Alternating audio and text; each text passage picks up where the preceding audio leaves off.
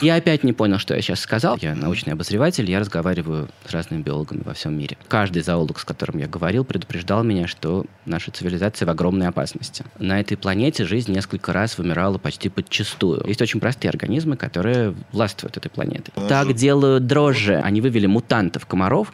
Из Японии прилетели шершни-убийцы. Пчелы есть очень простой способ создать кворум и достичь консенсуса. Гораздо лучше будут размножаться те, у кого есть эта буква на нужном месте. Полигон, на котором интеллект упражняется, это, конечно же, дипломатия женщины ну, в смысле, более полноценное существо. В идеале, Мужчины не сдаются и огрызаются. И говорят, что раз так, мы сейчас все уничтожим, если вы сделаете нам тут родителя номер а один и если родителя нет? номер два. А? Мне кажется, это очень романтический взгляд на мир. Мне он кажется поэтичным.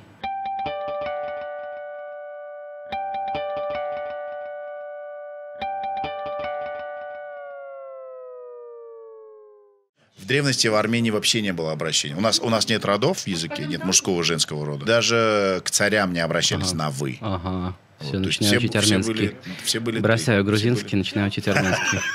А вы грузинский выучили? Нет, нет, нет, я, честно говоря, я учил иврит все эти месяцы. А, ну, к- иврит э, очень легкий язык на самом Очень, деле. по моему ощущению, очень. Потому что И он там у же меня в генах, судя по всему. основные слова же, они все практически на три буквы. Типа, Да, да, практически. да. И такой, э, как Лего, язык да. Лего. Да, все так. Мы уже типа работаем? Давно. Да, прекрасно. Э, Мы сняли лучшую часть Да, эфира, мне да. кажется. А, Илья, во-первых, э, огромное спасибо, что нашли время и пришли к нам. Баревдзес, говорит Илья. Э, Как вы относитесь к Guns N' Roses, кстати? А, ну, с некоторой дистанции, если честно, я не уверен, что я слышал хотя бы один трек. Я бы с удовольствием послушал. Окей. Можем вместе послушать. А, можем послушаем, если вы хотите. Просто смотрите, черепа, и меня всегда интересовало, почему людей так привлекает смерть, черепа, анатомия. Так было всегда. Да, да. И, и сейчас, и в древности, и, и, знаю, и на Да, Кавказе, и в да. Мексике, и на Руси. Да, ну тяжелый рок, он же как бы обращается к этим таким э, традициям, э, мистическим, готичным традициям какого-то такого фольклора.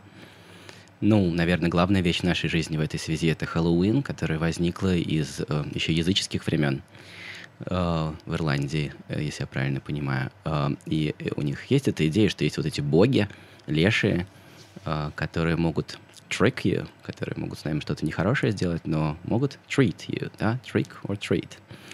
И я сейчас впервые оказался в Америке во время Хэллоуина, меня это очень впечатлило.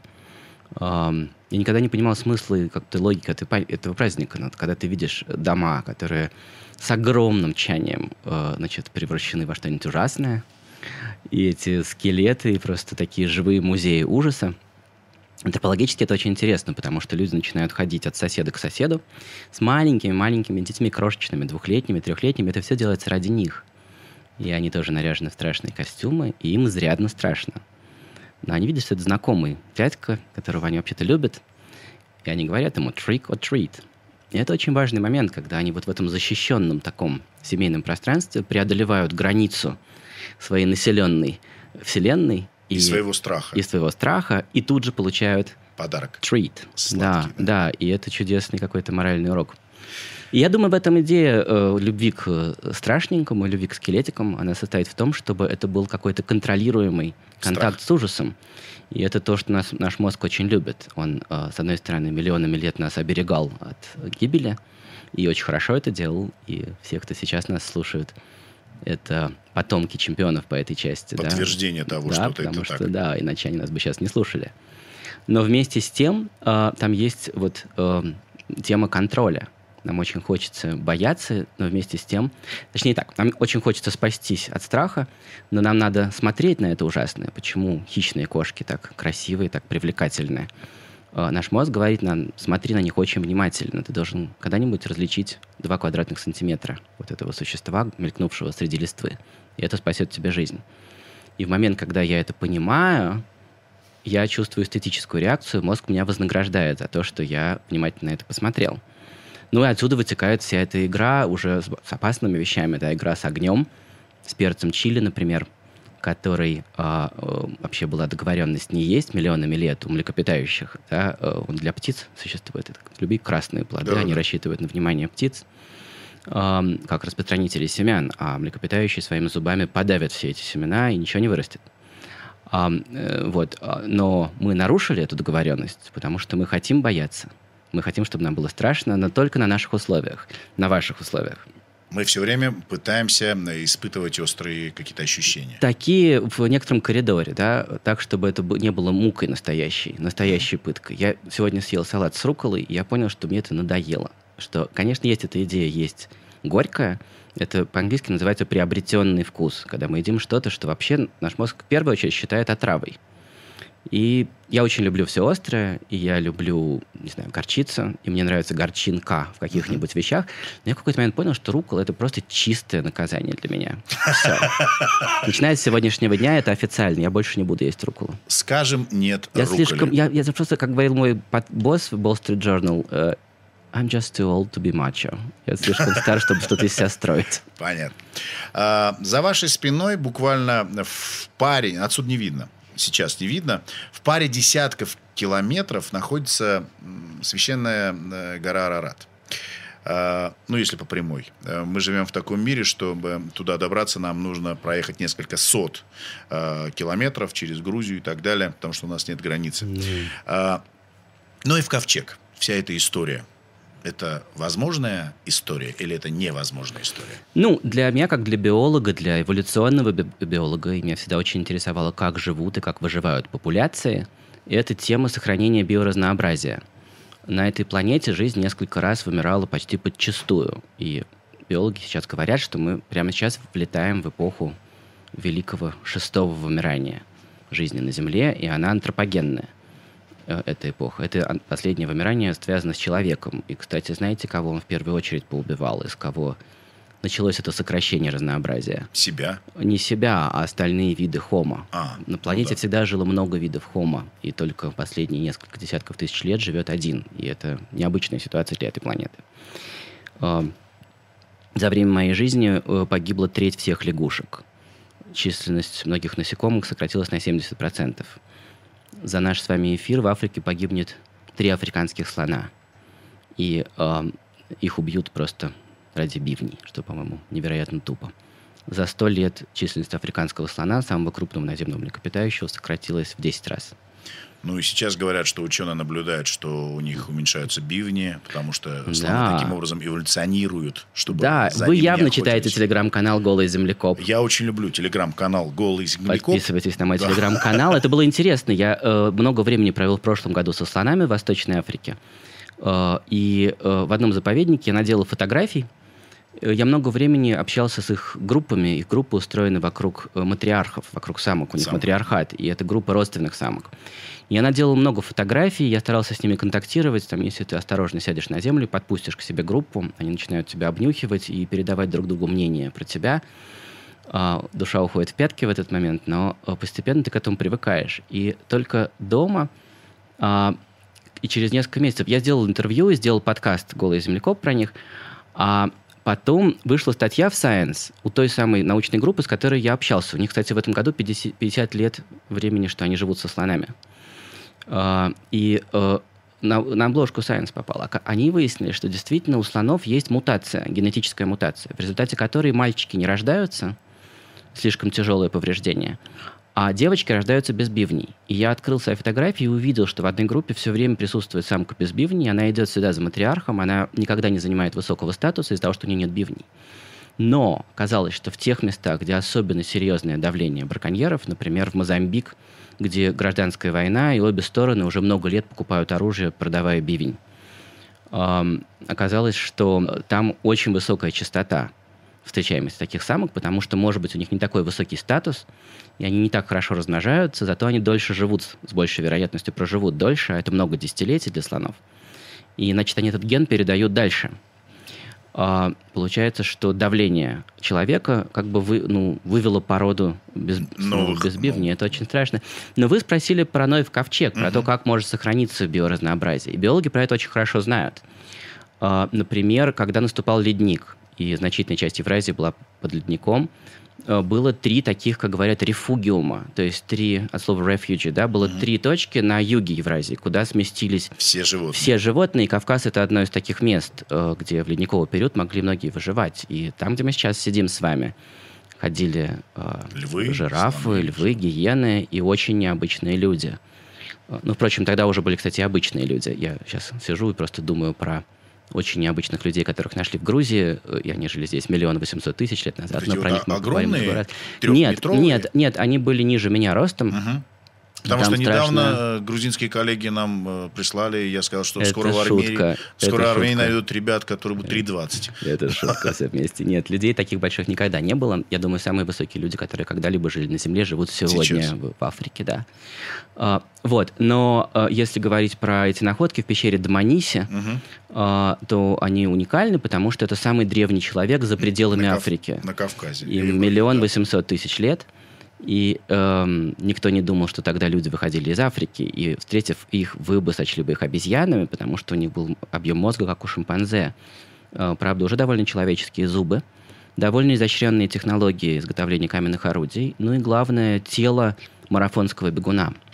Э, Не просто они ходили на двух ногах, они двигались на очень большие расстояния, э, ведомые вот этим безудержным любопытством и желанием открывать новые горизонты. Но я отвлекся, простите. Я хотел сказать про Ноев ковчег. Кавказ, безусловно, таким является, потому что э, во времена, когда ледник выдавливал из Евразии все, восточнее это уже пояс пустынь Мгм. и Гималая, Да. э, и всякие штуки вроде, ну, всяких разноцветных птиц, амфибий, рептилий, каких-нибудь черепах.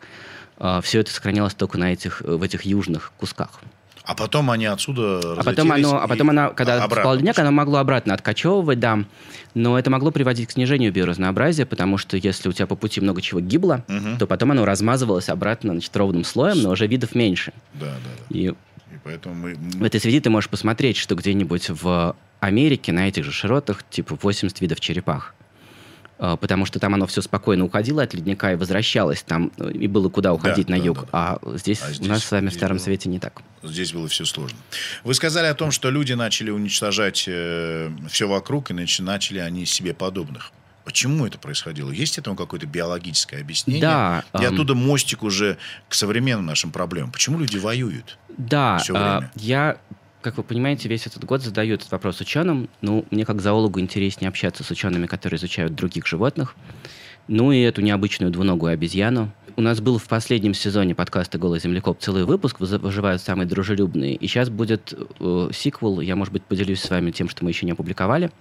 Ну, в том подкасте А. вы говорили о том, что э, мы, э, в общем-то, любим тех, кто, э, на кого мы похожи, но при этом с такой же процентное соотношение, с такой же ненавистью, как, как любим, ненавидим всех остальных. Все так. Человек — это самая дружелюбная обезьяна, потому что видно, что именно сапиенс, Мгм. что его отличает от других хомо очень большой размер групп и очень высокая способность кооперации, часто даже с незнакомыми особями, если он считает их своими, если у них есть какая-то общая идентичность. Вот вы сейчас мне порассказывали, не знаю, поп- попало это в запись или нет, про потрясающий фестиваль радиоведущих, в котором вы участвовали, международный. Эфир наш как- И я мгновенно почувствовал, что мы одной крови, потому что я подкастер, и я работал довольно много тоже на радио, и мне ужасно хотелось бы поехать на этот фестиваль. Я вижу вас первые минуты, но я почувствовал совершенно... Ну, мы надели одинаковые наушники одной и той же модели, и я почувствовал, что мы с вами Одной крови. одной крови, что мы из одной группы, и э, мне сразу было бы очень интересно с вами посотрудничать. Собственно, этим мы сейчас с вами занимаемся, и это очень не характерно для других млекопитающих. Э, У млекопитающих есть группы. Ну, начнем с того, что в природе вообще в среднем, когда одно животное встречает другое, оно одно другого съедает. И, в принципе, способность и умение терпеть рядом с собой другой организм – это довольно продвинутая эволюционная особенность. Но всем млекопитающим с крупным мозгом она свойственна. Большинство таких млекопитающих живут так или иначе в группах. И они это делают по разным причинам, разными способами. И в этом смысле есть разные совершенно типы интеллекта. И трудно сказать, кто умнее, слон или кит, потому что они умеют делать разные вещи в группах. А, Даже у китов можно, значит, взять, э, ну вот, э, зубатые киты прям ходят большими группами, охотятся вместе, ну, какие-нибудь касатки нападают вместе, кого-нибудь убивают.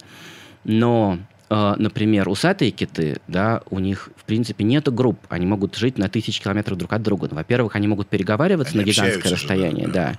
А во-вторых, иногда по совершенно неизвестным причинам они собираются на В такие одном месте, конференции, да, и, и совершенно как бы трудно соотнести это с нашим опытом. Поэтому, если думать про человека, надо думать про ближайших родственников, это какие-нибудь шимпанзе и бонобо. Бонобо — это карликовые шимпанзе, которые были открыты в 20 веке, и в конце 19-го.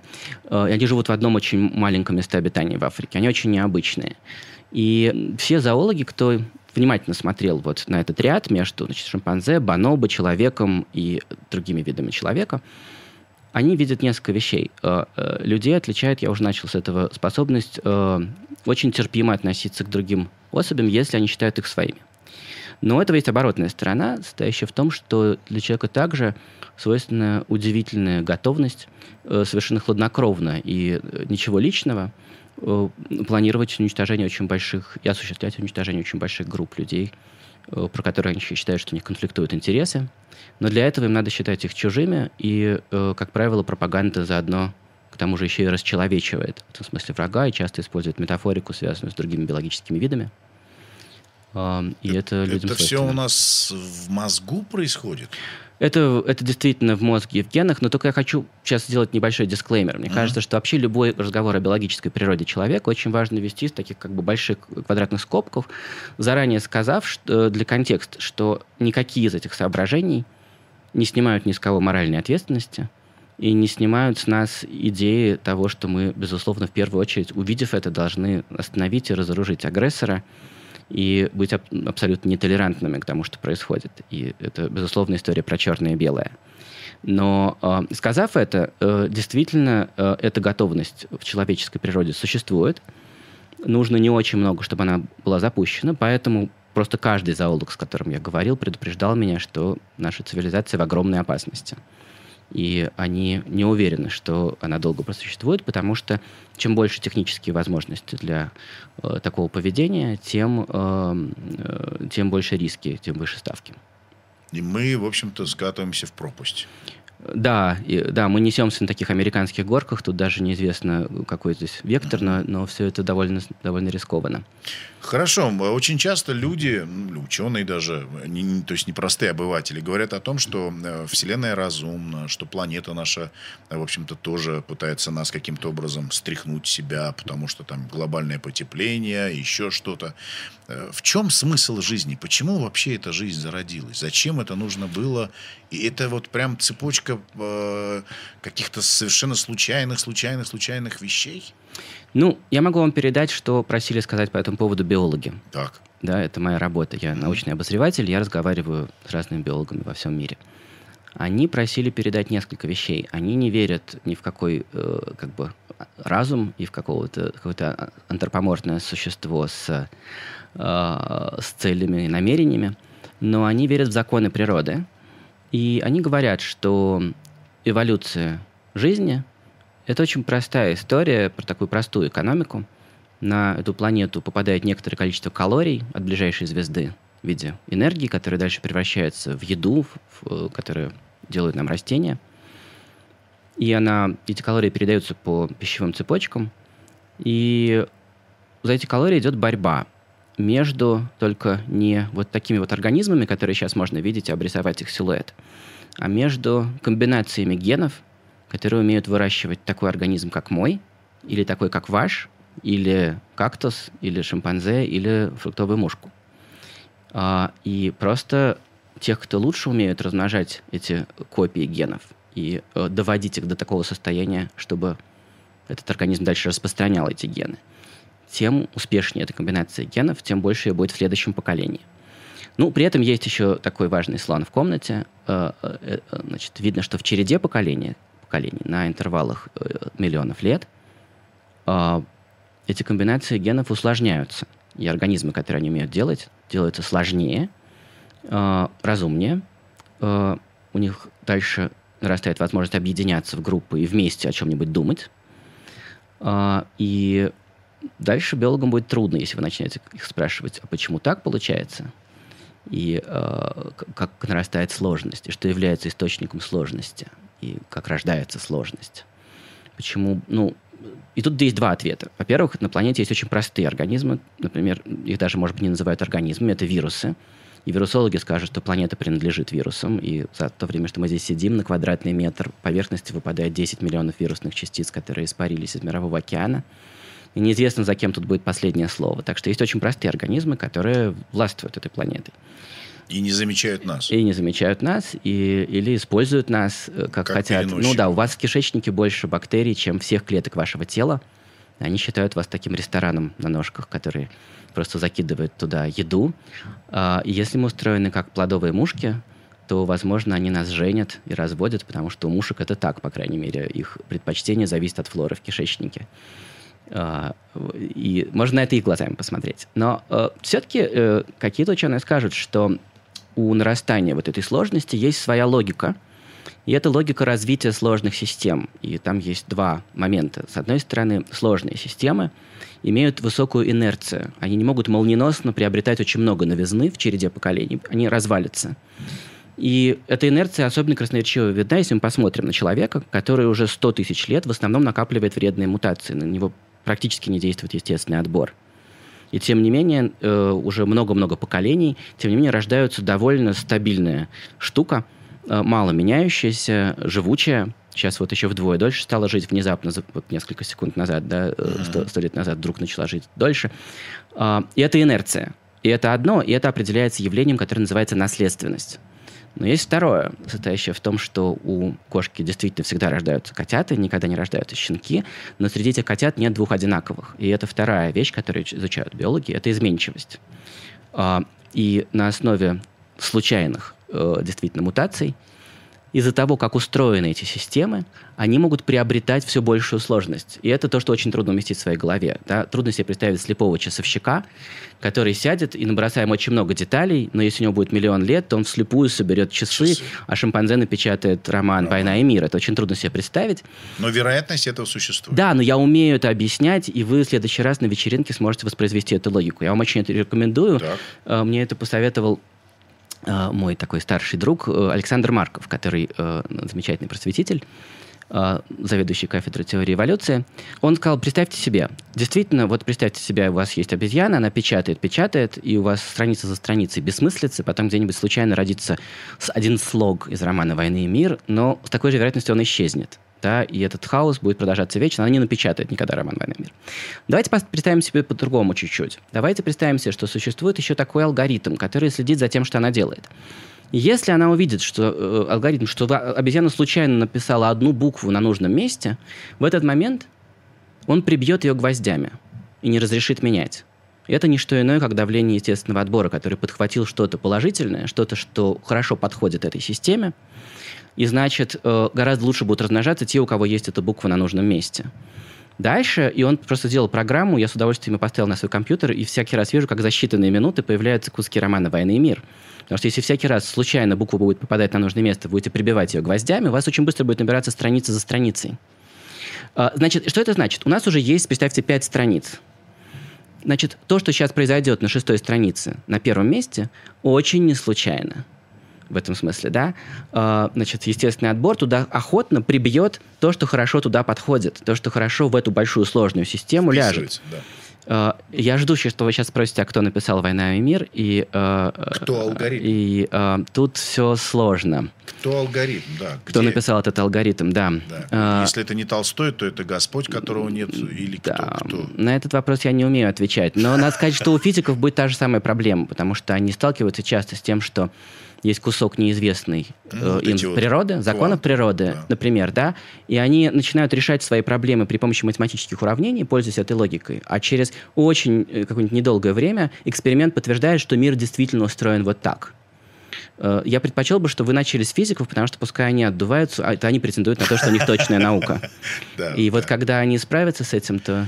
Но исходя из этой логики, получается, что жизнь абсолютно э, закономерная штука во всей Вселенной. И таких планет, как наша, должно быть огромное количество, если не бесконечное количество. Или нет. Или нет. А, но... Элемент случайности присутствует или нет? Он или присутствует, нет? и там должно совпасть очень много всего. Это должна быть, скорее всего, планета с водой, и там должен быть некоторый те... коридор температур. И еще недавно мы думать не могли о том, чтобы изучать какие-то планеты. Было понятно, что с планетами Солнечной системы все плохо. Но на нашем с вами веку значит, появилось Полетели, понимание полетели. про экзопланеты, угу. а сейчас их сотни или, наверное, тысячи. И мы можем так хорошо на них смотреть, что э, действительно искать среди них подходящие. Там довольно много планет-кандидатов. Слетать туда, может быть, не получится, но есть все больше идей о том, как изучать их атмосферу, какие вещества искать в их атмосфере, которые могут быть сигналами о том, что там есть жизнь. Uh, ну, другое дело, что ну, я был бы абсолютно счастлив, если бы на моем веку я мог бы узнать про каких-нибудь бактерий, которые живут на других планетах. Это будет уже безумно интересно и полностью поменяет науки о жизни.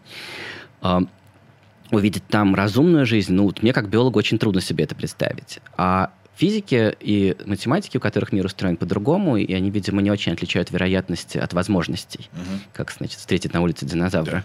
Да. 50 на 50. А, они какое-то время этим очень интересовались, а потом единодушно все сказали, перестаньте посылать сигналы, радиосигналы в космос, потому что если мы спалимся, то это плохо для нас кончится. Они за нами придут.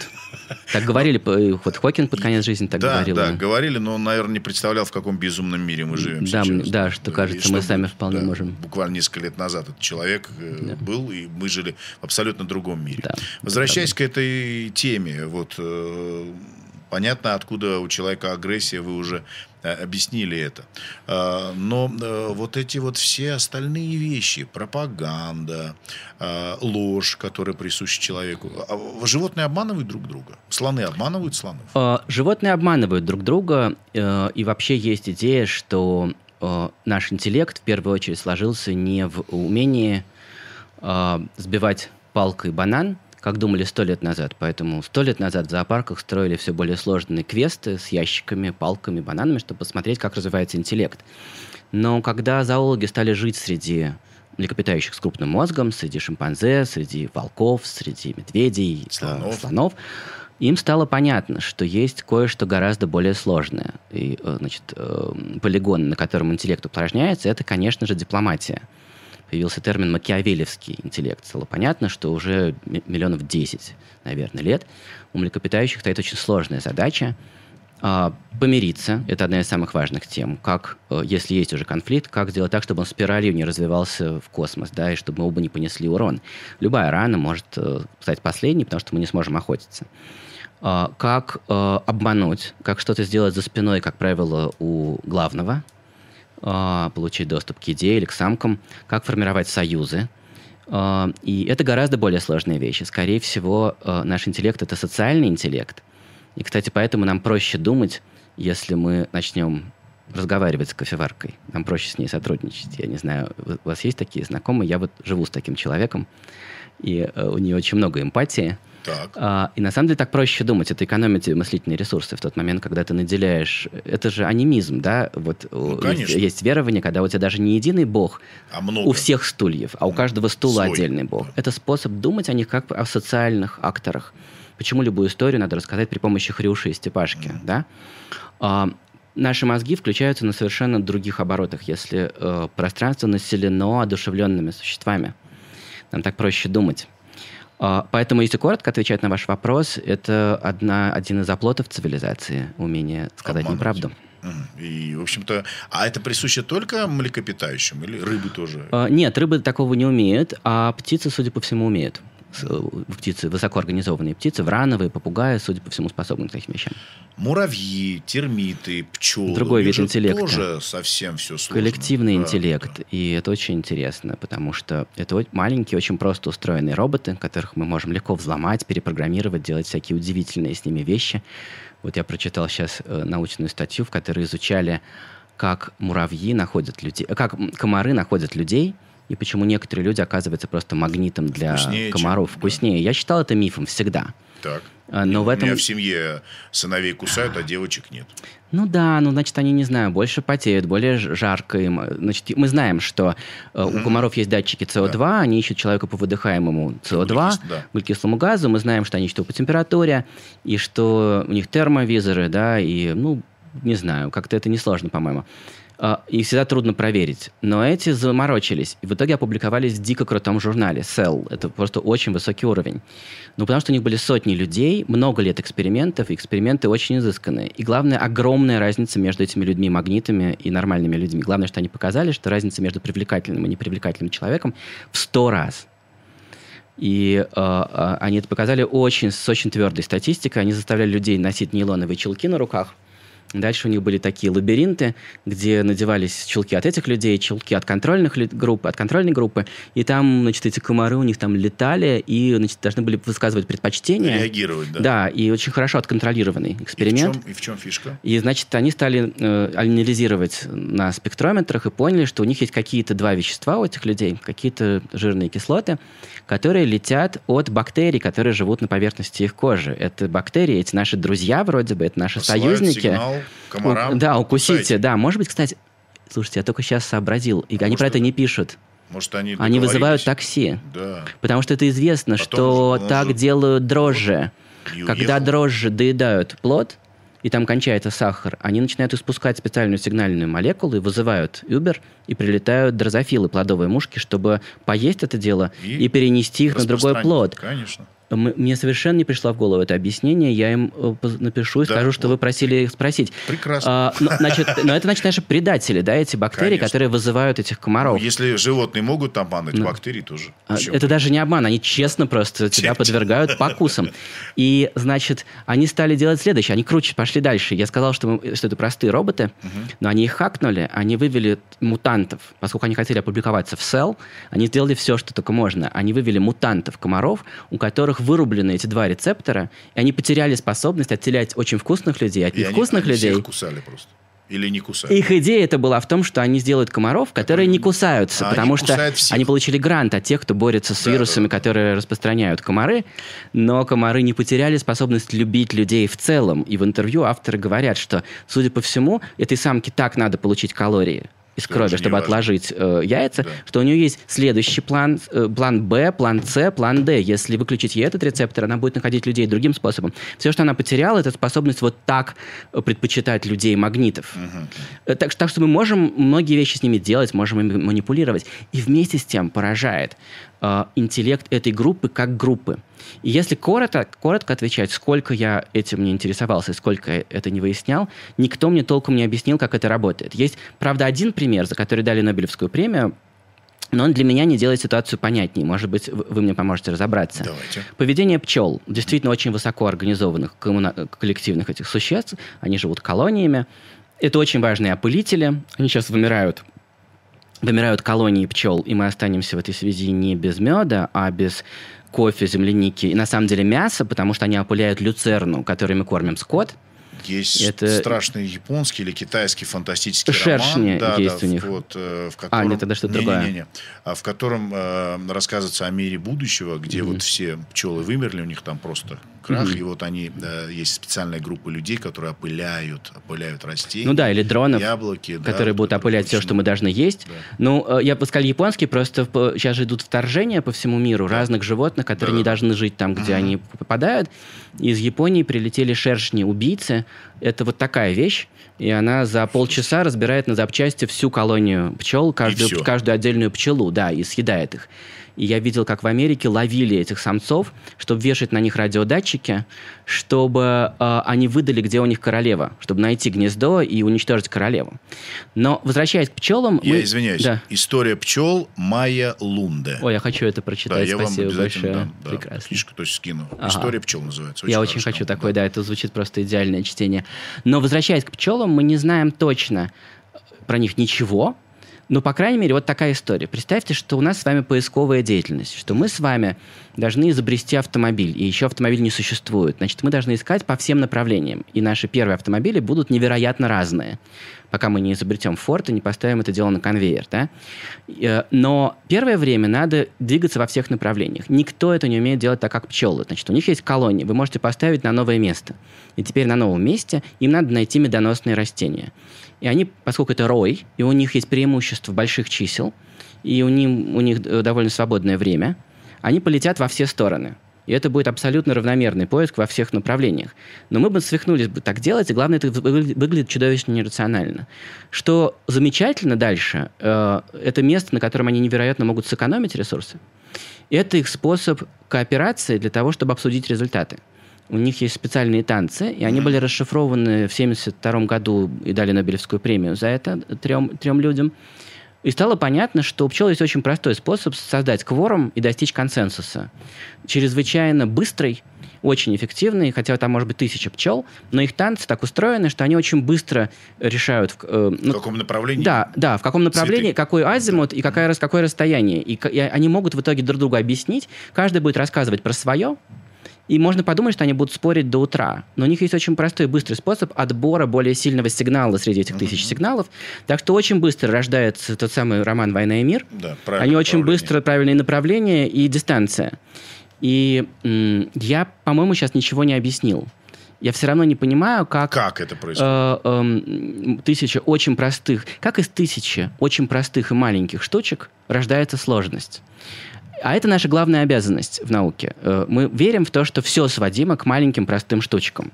Ну, вот, не знаю, Декарт оставил такой шрам на теле нейронауки, его так и называют картезианский шрам, да, да. сказав, что вот про одну вещь мы никогда не поймем, это про мысль. Но весь 20 век ученые продолжали изучать маленькие простые нейрончики, которых у нас триллионы в голове, не все про них поняли, но, например, создали нейросети, которые программируют сами себя и явно каким-то своим способом думают. Самолеты, может быть, летают не так же, как птицы, и не машут крыльями, и эти э, штуки думают, может быть, не так же, как люди – но, тем не менее, э, мы все живем под знаком такого оптимизма, что мы поймем, как сложная вещь устроена из маленьких простых штучек. Мне было бы очень интересно как, бы, как бы больше это понять, как муравьи могут значит, построить мост через какую-то преграду из, из муравьев, что да. им для этого нужно. Ну, я знаю один простой пример, и я его видел своими глазами. А, э, но там у нас сейчас тоже все упрется в, ту часть, которую я считаю мистической. Но там есть твердая наука. Я, э, значит, 7 лет назад поехал в Таиланд помогать одному современному художнику просто в качестве лаборанта. Ему нужен был зоолог который делал арт-объект про светлячков. Uh-huh. И там живут светлячки по, по всей Юго-Восточной Азии, которые могут мигать синхронно. И мы сидели, значит, весь день там и ели манго, э, и делали разные другие, может быть, не очень законные вещи. И уже когда мы... То есть они начинают резонировать, а потом... К вечеру, да, если да. мы э, не слишком много делали каких-то плохих вещей, мы приходили часам к 8 вечера, то мы могли успеть увидеть, как смеркается, и постепенно на разных кустах начинается мер... моргание. А потом... И мы видим, что они все моргают с одной частотой. С самого начала прямо? Да, частота а. у них запрограммирована в генах, она а, у них у всех одна и та же. Какой-то сколько-то герц, наверное. Да, да, да. И я бы сказал, что это около одного герца mm-hmm. примерно, может быть, два герца, два раза в секунду, что-нибудь типа такого. Вот. А, но ты видишь, что они постепенно набирают кворум, рождаются такие очаги, где они начали мигать в фазу угу. хором. Ну, как вот стрекочут некоторые ну, кузнечики, да, наверное, вот так, да. когда у тебя хор кузнечиков, да, да. они также мигают. А, и это странно очень. И ты видишь, как этот, эм, этот договоренность, этот консенсус начинает распространяться по всей популяции. Ты вдруг видишь тысячи светлячков, которые мигают в такт. И это настолько невероятно, что вот лет сто назад была статья в журнале Science, где авторы искренне доказывали, что это иллюзия. И что нам так кажется, и просто мы как-то мигаем глазами. А, Но э, тут можно себя спросить, как может тысячи и тысячи маленьких простых роботов за короткое время, не то что за конечное время, а за короткое время, каждый раз за несколько десятков минут, э, договориться и войти в фазу. Э, до начала 21 века считалось, что мы не понимаем, как это может быть устроено. А в мире очень много таких вещей, которые действуют синхронно. Mm-hmm. В мозге могут распространяться волны синхронии, в клетках сердечной мышцы, э, в галактиках, всюду бывает такая синхрония Птицы устроена. Да, да, летят. кстати, мурмурация да, у птиц, да, да. когда это десятки тысяч особей да. из стаи рыб, математики, у математиков была с этим большая проблема, потому что они пытались обсчитывать эти процессы, и всякий раз у них получалось, что чтобы договориться между собой, 10 тысячам маленьких простых колеблющихся маятников нужно будет, может быть, тысячи лет. Не получалось то, что мы наблюдаем в природе. И только в начале 21 века была доказана теорема математиками о том, что если у вас есть такой набор э, колеблющихся единиц, то достаточно, чтобы соблюдалось два закона – чтобы они очень быстро входили в синхронию. А именно, у них должна быть одна и та же частота, с чего мы с вами начали, да, да. и они должны просто уметь подстраиваться попарно под соседа. То есть чуть-чуть подождать, чуть-чуть подождать или чуть-чуть нагнать, и этого достаточно, чтобы волна синхронии распространялась очень быстро. И я опять не понял, что я сейчас сказал, в том смысле, что э, там есть Почему? некоторая математика, которую я не понимаю, и она не, для меня ну, слишком сложна. Откуда вот, а, э, вот эти знания у этих э, светлячков? Кто им опять? Это очень, очень просто запрограммированные машинки, э, и математики понимают, как они запрограммированы. Э, раз математики понимают, то я им верю, и значит, это материальная очень вещь. А, и а, эм, наши, наша, задача была вот в чем. Не очень поздно приходить на это болото. Дальше я в качестве зоолога э, надевал специальную на себя одежду, просто кеды, очень длинную рубашку и длинные джинсы. Э, брал в руки большое такое дерево, к которому они прикрутили много диодов. Мгм.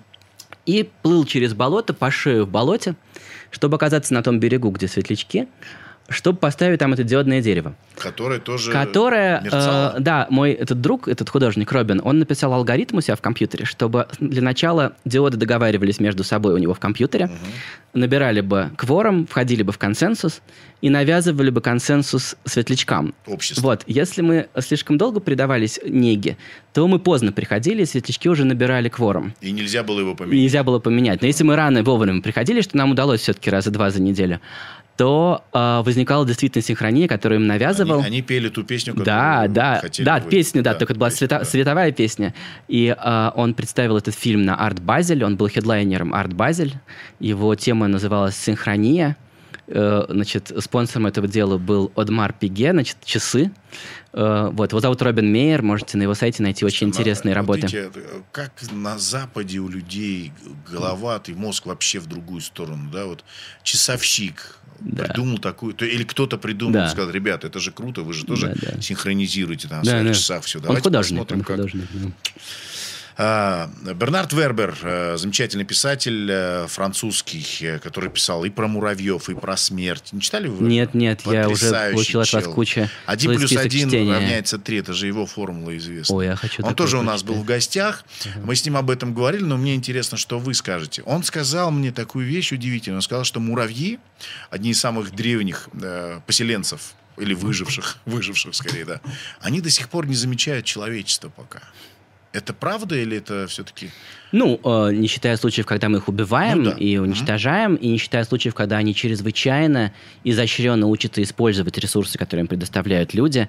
Я не знаю, есть книжка, вы, наверное, шутите, мистер Файнман, э, Мгм. написанная чудесным физиком Файнманом, он описывает свои эксперименты с муравьями. Это очень впечатляет, как они находят дорогу и Сахар сообщают друг другу. Да, Да, да, да, да.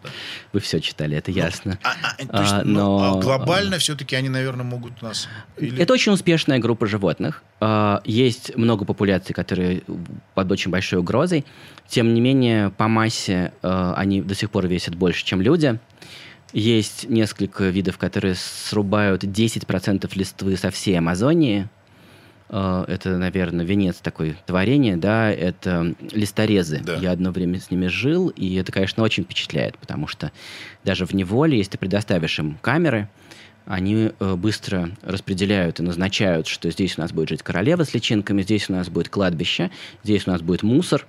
И дальше есть э, трубки, по которым они ходят, разведчики, могут, если видят, что ты поставил букет листьев, значит, через минуту там уже бежит вереница вот этих ребят с конфетти, аккуратно вырезанных. Вырезан, да. Да, и все это для того, чтобы ухаживать за своим грибом. Да, они создают грибницу, кормят его квашеной листвой, которую они сквашивают своей слюной. Кушают, Да, перерабатывают. и там сложная, у них в кишечнике живет своя флора, так что это сложное содружество нескольких организмов. Ну, и их колонии занимают гигантские площади э, под землей. В Амазонии это ну, сотни квадратных метров, э, гигантские колонии многолетние.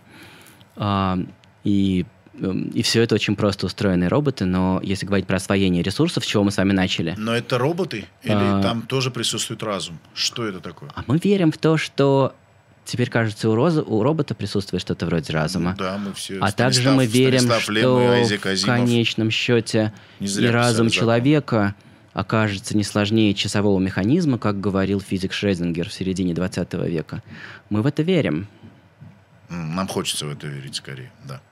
А, Мне кажется, это очень романтический взгляд на мир. Мне он кажется поэтичным. ну, А ну, вам, может быть, он кажется слишком технократическим и прогрессивным. Знаете, мне все время... Я, я пытаюсь понять, ну как вот это вот все? Вот как, как, как природа могла создать глаз мухи? Вот. Понятно, зачем. Понятно, почему он такой. Понятно, что там за ушами тоже надо видеть. Да, потому да. что... Но как? Вот как до этого вот все дошло? Почему у нас такой тоже удивительный глаз, но не такой абсолютно? Да, да, есть много версий глаз. А был мир, в котором не было зрения и не было зрителя, и тогда не было, как правило, особенной окраски, ничего. Ну зачем, конечно. А потом да. появился зритель, когда-то 500 И- миллионов лет назад, и возникло рождение сложных узоров для этого зрителя И цвета. и цвета. Грибы. Вот Да. что это? Животные? Нет, это особое это, царство. Это, это насекомые, это... Это особое это царство. Они растения. едят, как мы с вами, и выдыхают углекислый газ, но они... Под землей общаются. Они общаются под землей, как выясняется, на них построен такой всемирный интернет, в котором Да. участвуют деревья, потому что у Они большинства жизнь. деревьев есть микориза, то есть содружество с грибом, Мгм. который позволяет их корневым волоскам извлекать больше э, Питательных влаги из э, земли, а грибы получают в ответ сахар от листьев, от фотосинтеза. Но Ну вот выясняется, что деревья, причем часто разных видов, объединены между собой этой микоризой, и выясняется, что они посылают друг другу сигналы о том, что меня атаковали вредители, для того, что и, и не для того, что, но тем не менее следствием этого является то обстоятельство, что другие деревья начинают быстро вырабатывать защитные вещества. Это совсем новая область науки, которая э, показывает перед нами удивительную картину этих растительных сообществ и их коммуникации, их общения. А, эм, кажется, вопрос был... Я, вот я сейчас пытался сообразить, какой у вас в конце вопрос. Обычно в учебнике бывает такое внизу «discuss». Да, Я просто пытаюсь понять, э, вот, вот где, где этот, где эта искра, что дало толчок, как мы, мы э, достаточно долго говорили о том, что э, человек венец природы, но это У, него- у природы явно много венцов. Да. И каждый- э, каждый человек в этом венец. смысле удивительное существо, он очень парадоксален, потому что он происходит из очень захудалого ствола, если говорить про млекопитающих. Это одна из самых древних групп, очень примитивных, э, очень рано залезшая на деревья, возможно, во времена динозавров. Это было, наверное, неплохо, потому что, да, потому что все остальные были ночными и норными, и мелкими. Приматы довольно рано стали дневными и зрительными, судя по всему, еще во времена динозавров.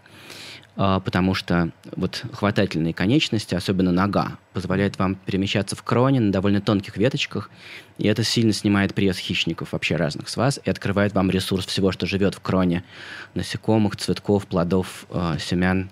Э, и вот эта всеядность и древесность, э, она в каком-то смысле проклятие приматов, потому что когда динозавры вымерли, э, жизнь переместилась на равнину, и там возникла эта эволюция бега и общественной жизни, и способности вместе охотиться, клыки, копыта. Страшно эффективный способ переваривать растительную пищу у копытных, сложный желудок и вся, вся эта история. Приматы все это проспали. А когда уже ближе к нашему времени стали слезать с деревьев, они влетели в другой чудовищный кризис, связанный с тем, что они очень головастые, у них очень большой мозг, и у них чудовищно низкие темпы размножения. И чем дальше, тем хуже, потому что чем больше беременность, чем длиннее детство, чем больше вклад в потомство, а у всех приматов все бремя несет на себе самка, шимпанзе рождают раз в пять лет. Человекообразные обезьяны начали вымирать задолго до появления не то что сапиенса, а вообще хома. И мы видим клочки былого вообще в разнообразии. Они жили в Европе, и они были очень маленькими, они были очень большими. У них был период расцвета, но когда пошла серьезная рубка среди млекопитающих конца кайнозоя, вот этих современных, приматы очень быстро стали им проигрывать. И это очень парадоксально. И у нас много странного. У нас очень странная система размножения, которая в итоге позволила нам размножаться гораздо чаще, чем шимпанзе, и рождать детенышей с очень крупным мозгом и длинным детством, но при этом чаще. Это отдельный большой разговор, как так вышло. У нас очень странные необычные ноги, на которых нельзя никого обогнать, но только на них можно идти подряд 100 километров, и это самая экономичная походка в мире живого. Но это я немножко отвлекся. У природы много венцов. И, конечно, там, не знаю, муравьи – это свой венец, киты – это свой венец, и слоны – свой венец. И, безусловно, голый землекоп – мое тотемное животное. Кстати, Это э, венец творения. Тут размножение. Ладно, сначала про тотемное животное. Э, У вас тотемное животное э, голый землекоп, у Аси Казанцева тихоходка. А. Это, это очень важно иметь такое. Я Или сейчас это- первый раз это про нее слышу. Да, А, Я бы хотел узнать больше да. это про Асю. Я, Ну, э, вы с ней ей- можете по этому поводу поговорить, но да. Но это как? Э, То есть это важная история, это, это э, взгляд в, буду- в прошлое, что Ну да, меня оберегают, меня оберегают духи голых землекопов и способствуют моему головокружительному успеху. Я думаю, что это прекрасный ответ. А, про размножение. У вас пять детей. Это не совсем так. Я не могу вам сейчас быстро сразу сказать. Сколько Э, их? Я, я знаю, что я живу с шестью детьми. Окей. Э, но так вышло, это связано с цепочкой браков. Ну да, это очень круто, когда много детей вообще. У меня четверо.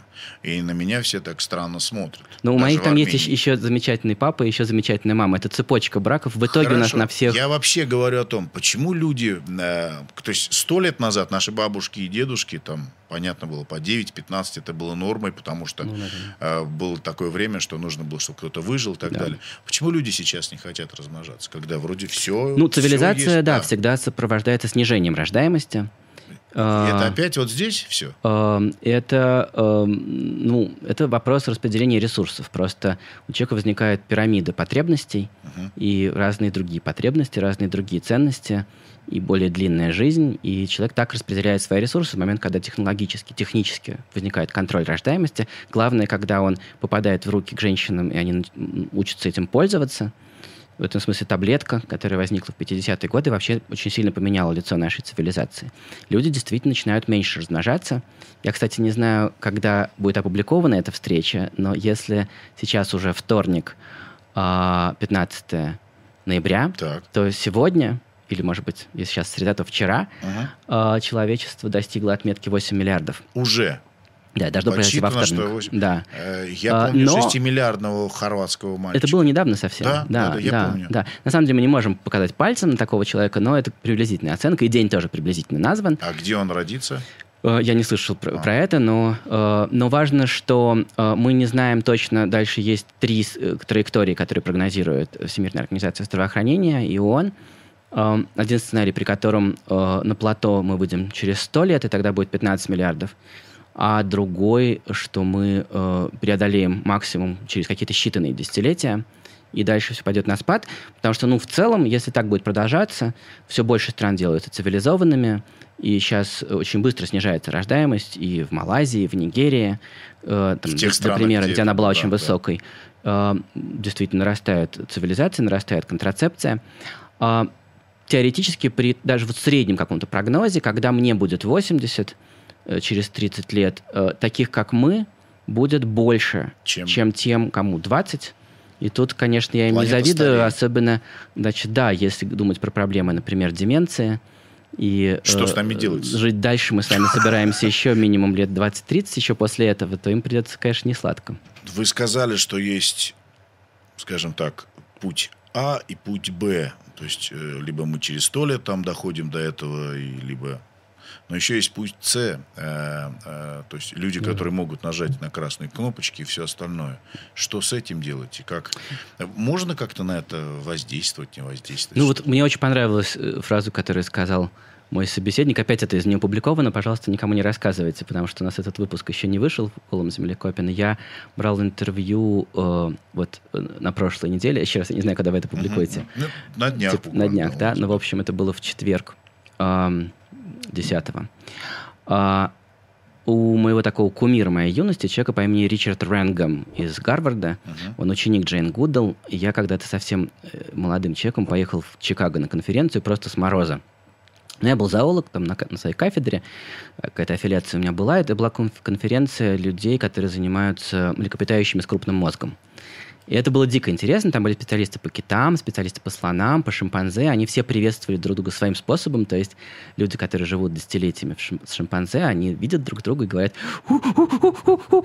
и так друг с другом здороваются японцы и британцы на едином языке. Это было ужасно трогательно. Да, причем на самом деле они говорят на том диалекте, который был в той местности, где они находились. Они хорошо его знают на самом деле. И он рассказывал потрясающие всякие вещи. У него есть книжка, в этом году две книжки были переведены на русский язык. Значит, одна Брайан Хэр, э, «Выживает дружелюбнейший», по-моему, mm-hmm. так по-русски звучит. Э, и э, это издательство «Бомбора». Э, и мы делали про него выпуск в конце прошлого сезона. А сейчас вышел в корпусе Ренгем «Парадокс добродетели» по-русски называется. Вот, и тогда э, он жутко интересно рассказывал вещи 20 лет назад, и даже немножко мне как-то покровительствовал. Но сейчас было видно, что он меня уже даже не вспомнил, что только хорошо, потому что, значит, как журналист я всегда люблю, чтобы меня вообще не очень замечали, как бы, чтобы ну, быть мухой. Каждый раз, быть. каждый раз. Именно. И, кстати, есть очень большой плюс, особенно если это продвинутый в годах человек, ты можешь каждый раз задавать заново один и тот же вопрос. Это очень полезно. И каждый раз слышать разное. Ну, или, да, да получить да. в итоге какую-то картинку. Но, в общем, одним словом, а, я не буду рассказывать все, что он мне рассказал про природу человека, но и агрессии. Этому посвящена его книжка «Парадокс добродетели». Э, ровно про то же, про то, что человек чрезвычайно добродетелен и чрезвычайно жесток. Но, конечно, очень хочется в конце спросить, что совсем с этим делать. И он сказал, э, э, что, ну, понятно, что десятки тысяч лет эволюции в сторону снижения агрессии – в какой-то степени что-то сделали с нашей Y-хромосомой. Я напомню, что Y-хромосома есть только у мужчин, и она, собственно, делает мужчину мужчиной, э, женщина.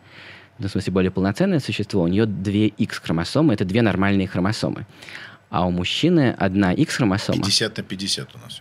А у мужчин... Ну, вот не льстите себе. Значит, на самом деле у нас есть одна X-хромосома, а другая это просто такой обрубочек. А, то есть даже не... Y-хромосома это просто... На нее нельзя смотреть без слез. Там всего 200 генов.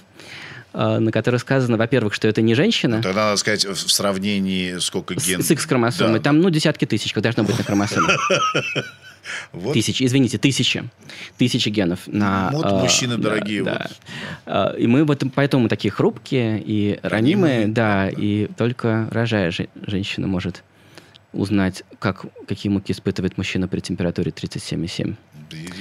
Вот. Э, и он говорит, что, значит, э, тысячелетие э, отбора, и он, он и его коллеги по всему миру, они как бы вычислили, как шел этот отбор, и кто, и как одомашнил человека. Это интересная очень тема, и кто сделал его таким мирным. Но э, не доработали, говорит. И, значит, если думать про будущее человечества и возможность спасти нашу цивилизацию, нам надо избавиться от Y-хромосомы. Нам надо сделать так, чтобы мир был без Y-хромосомы, иначе мы друг друга укокошим. Женщины спасут мир. Да, при этом женщины должны размножаться половым путем, потому что половой путь очень важен, потому что он создает разнообразие. Если, они, если у вас будет непорочное зачатие, то организм может только клонировать себя. На Земле много таких организмов, и это сплошь самки.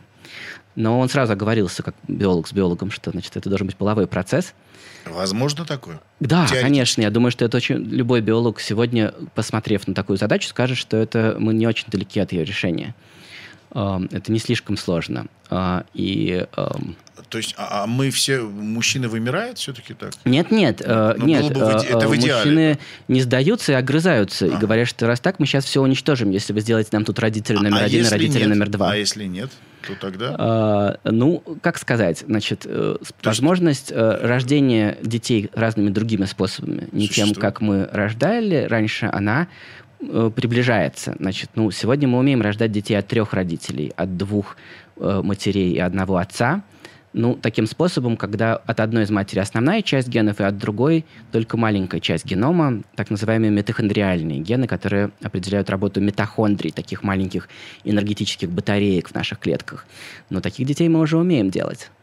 А, Искусственно. И, да, да, и они рождаются в а мире. А зачем? зачем? А потому что есть такие матери, которые передают своему потомству аномально много испорченных батареек. Mm, Значит, этих, эти митохондрии такие батареечки, которые да, есть в клетках, и там нюанс в том, что в них тоже есть ДНК, тоже есть гены, которые нужны, чтобы нормально работала эта батарейка. Большая часть ДНК хранится в хранилище в ядре, но есть эти батареечки, да. да. Больше всего митохондрий в яйцеклетке, потому что яйцеклетка – это клетка, которой нужно очень много энергии, она сейчас будет дробиться и делать э, зародыша, а в сперматозоиде, например, одна – она нужна просто, чтобы бить хвостиком. А в, в, в Говорят, что крутится теперь, не бьет хвостиком. Да, да, крутится, а, это более точно. Да. У меня просто нет слов, я э, под большим впечатлением. В общем, одним словом, э, э, поэтому эту ДНК митохондриальную называют ДНК Евы. Ага. Она передается только по материнской линии. Вот Y-хромосома передается только по отцовской линии, и она очень интересна, чтобы изучать нашу историю. По ней можно изучать, как люди мигрируют, как люди оседают в разных местах тысячелетиями. Про вас могут рассказать, как жили ваши предки, глядя на ваши Y-хромосомы. А ДНК Евы передается по женской линии, и э, там бывают бракованные митохондрии с плохой ДНК. Но если у вас их процентов 15, и они разбросаны по вашему телу, то это никак не влияет на ваши энергетические возможности. Вы получаете достаточно энергии из пищи, и все в порядке. Но если дело происходит в яичнике, когда там образуются яйцеклетки, это происходит, когда девочка вот такого размера, она еще в утробе, и тут должны появиться 400 тысяч ее будущих яйцеклеток.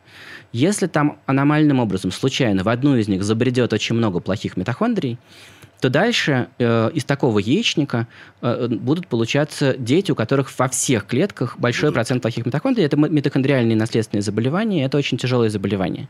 Но можно сделать такую вещь. Может взять еще одну маму, и она будет так называемым донором цитоплазмы. Ядро будет полностью взято у вот этой основной мамы, а, а э, цитоплазма, то есть вся остальная кухня клетки со всеми митохондриями будет взята у этой э, дополнительной мамы. Э, мы выкинем ее ядро, угу. мы подсадим это ядро, у нас И... получится, мы оплодотворим его сперматозоидами, получится зародыш. Со здоровыми э, Со здоровыми митохондриями. У него уже как бы, как бы две мамы. Ну, мы можем подсадить его в третью маму совершенно запросто, дальше фантазируя уже. Просто если почему-нибудь эта первая мама не может выносить сама, Э, э, это все... Э, И его будут воспитывать еще две другие мамы. Когда... Это все такие игры разума? Или... Это прогресс. И у меня тут нет мнений или отношений, или позиции. Я обозреватель. Я просто могу сказать, что человечество будет всегда пользоваться всеми техническими возможностями, которые у него есть для достижения репродуктивного Ваша счастья. новая коленка, как старая? Там интересно с моей коленкой. Я, может быть, не все в курсе. Я порвал себе связку, катаясь на горных лыжах наверное, многие сталкивались. Передняя крестовидная связка, самая распространенная травма. Ну, ужас, у меня тоже. Да? Да, но и... мне делали операцию, у меня там скобы, и, и все ага. плохо.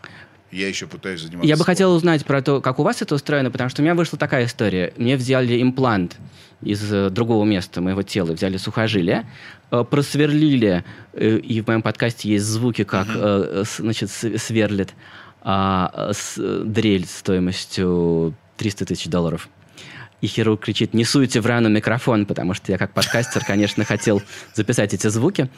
А, и теперь э, там, когда имплант э, это самая прочная вещь в вашем теле. Она в 300 раз прочнее бывшей связки, и э, он говорит, что если вы попадете в лавину, то потом будет оттуда торчать очень крепко сделанное колено. И все, а да, все Да, да. Я действительно это очень быстро почувствовал, что оно больше не развинчивается, что оно чрезвычайно прочное.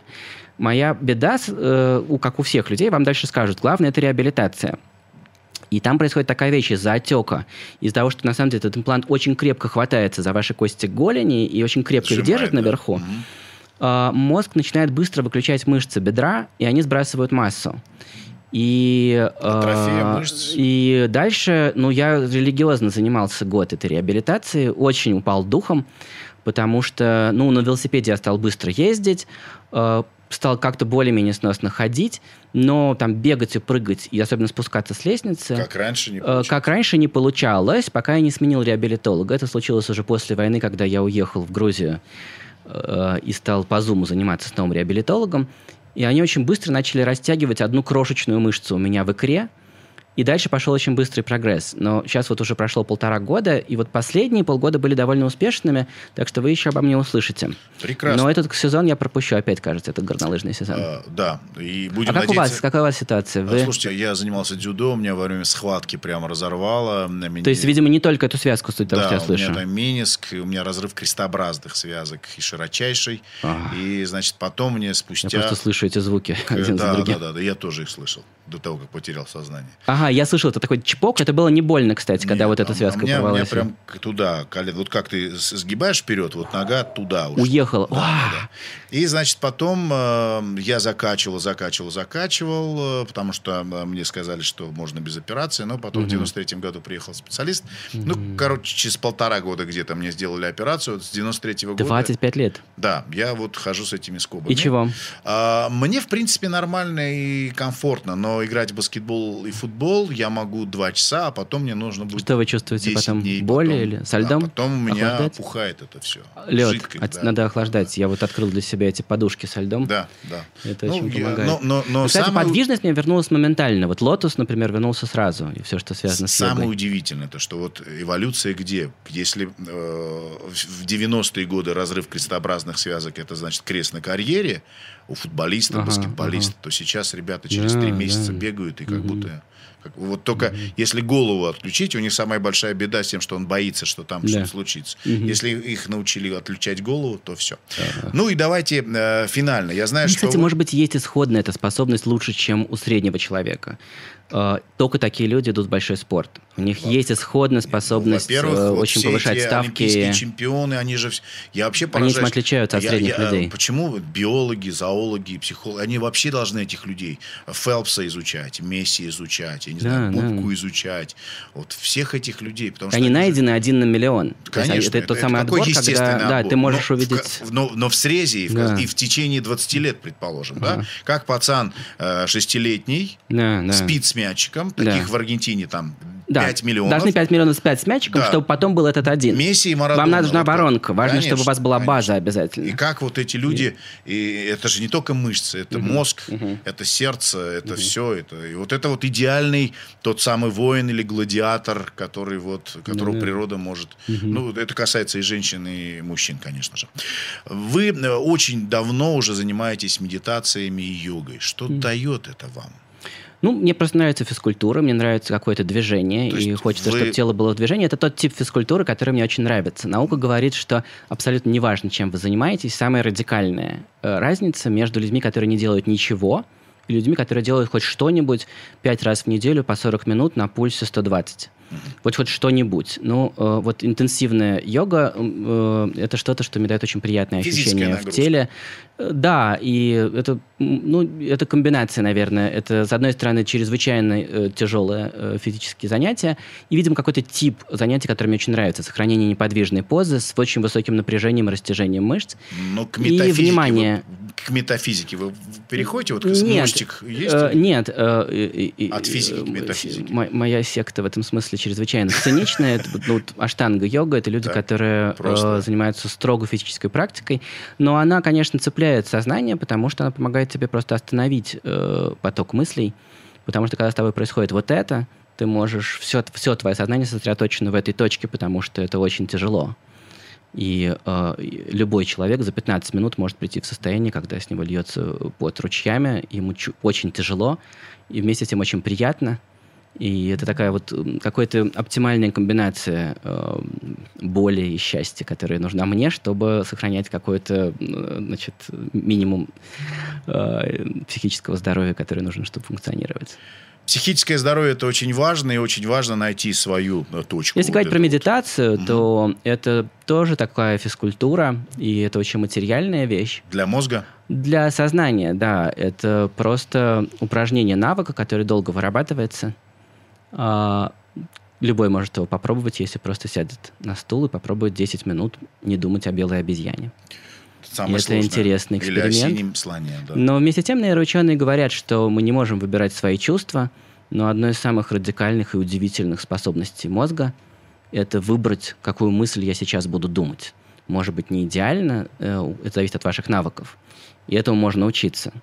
А, Но это очень интересный путь, очень интересное занятие, увлекательное. Ну и э, теперь ученые, значит, за все взялись, и они говорят, что это обещает вам улучшенное сердечно-сосудистое здоровье через сколько-то лет. Но меня в первую очередь это увлекает просто тем, что это интересно.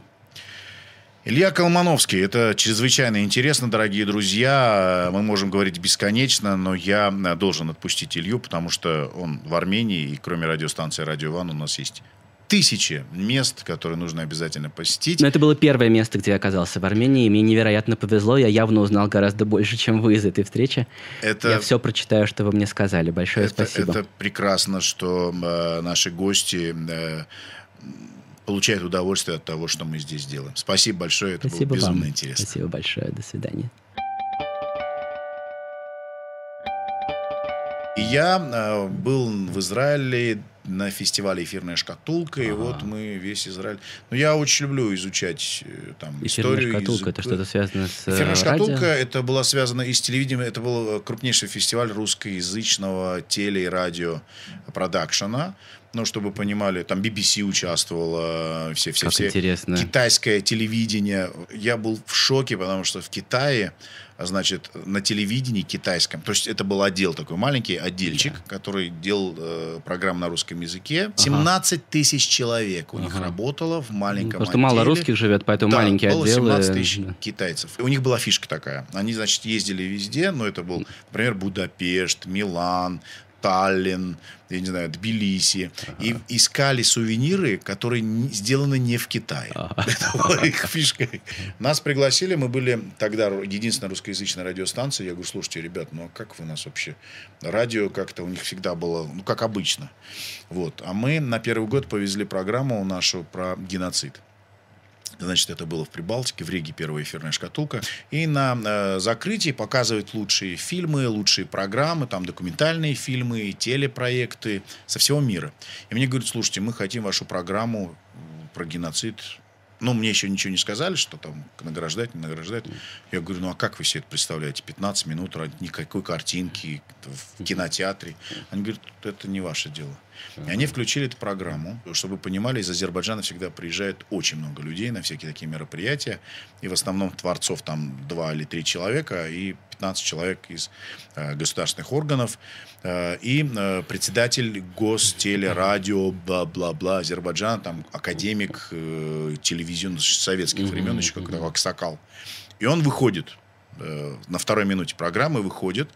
Лысенко останавливает программу, выходит на сцену, говорит, мы сейчас заново ее пустим. У меня просто вопрос господину Сулейманову.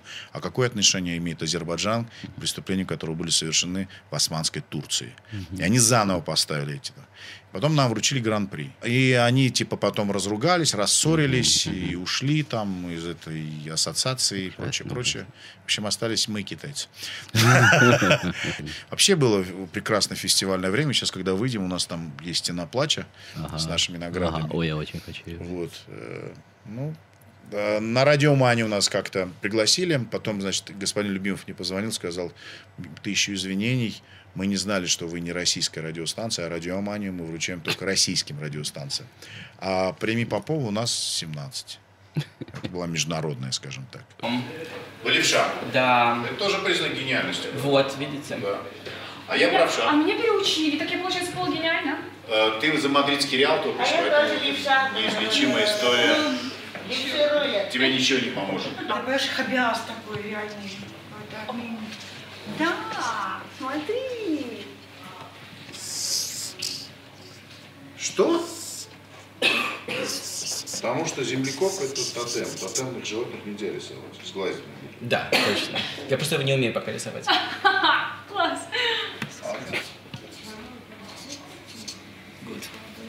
Прекрасно. Все. Спасибо. Теперь можем уже Да, отлично. Мне очень нравится этот план.